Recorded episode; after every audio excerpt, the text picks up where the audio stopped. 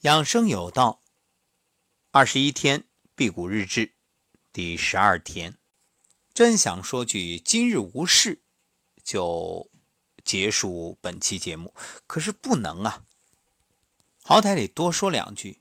说啥呢？感受和昨天也没什么不同，还是口渴，困呢好多了，今天倒没有。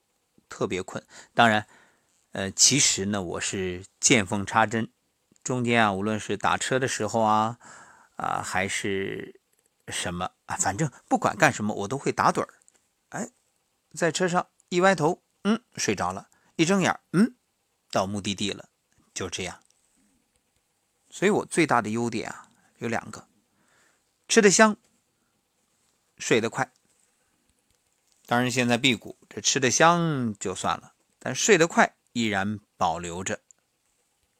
那么接下来给大家说说，万一你在整个辟谷过程当中有饥饿感怎么办？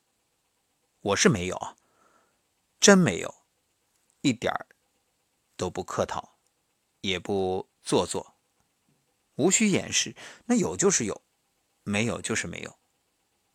包括看美食。都毫不动心。那有饥饿感也不用着急，你可以吞气。注意，一定是吞气，是用嘴，而不是用鼻子。鼻子那叫吸气，吸气是进你的呼吸道，吞气进你的消化道。可以意念观想这个空气啊，一个团状，像一个固体，你就想成一个气团啊，就像一个怎么说呢？馒头怎么样？或者你就能量光球，一张嘴，昂，把它吞进去，然后吞到自己的腹中。但注意，这里有两点：第一，一定是有空腹感、有饥饿感才吞，没有你们不必吞。再有，适可而止，也不要吞多了。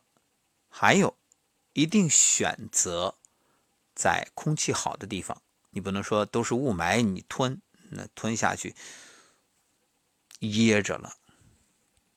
另外，每天呢可以做拍打，就是我们之前节目里说的拍打八虚啊，呃，经络拍打。还有就是可以呼呼，把浊气往外呼啊，呼出来，呼呼呼。因为你呼出的气越多，你吸进去的气就越多，这样让肺泡呢充分的被调动啊，起到一个充足的气体交换的作用。因为一般来说，平时我们的浅呼吸这个。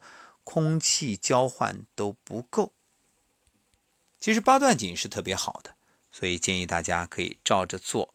每天辟谷期间啊，早一次晚一次，能够坚持做，一定会有很大的收获。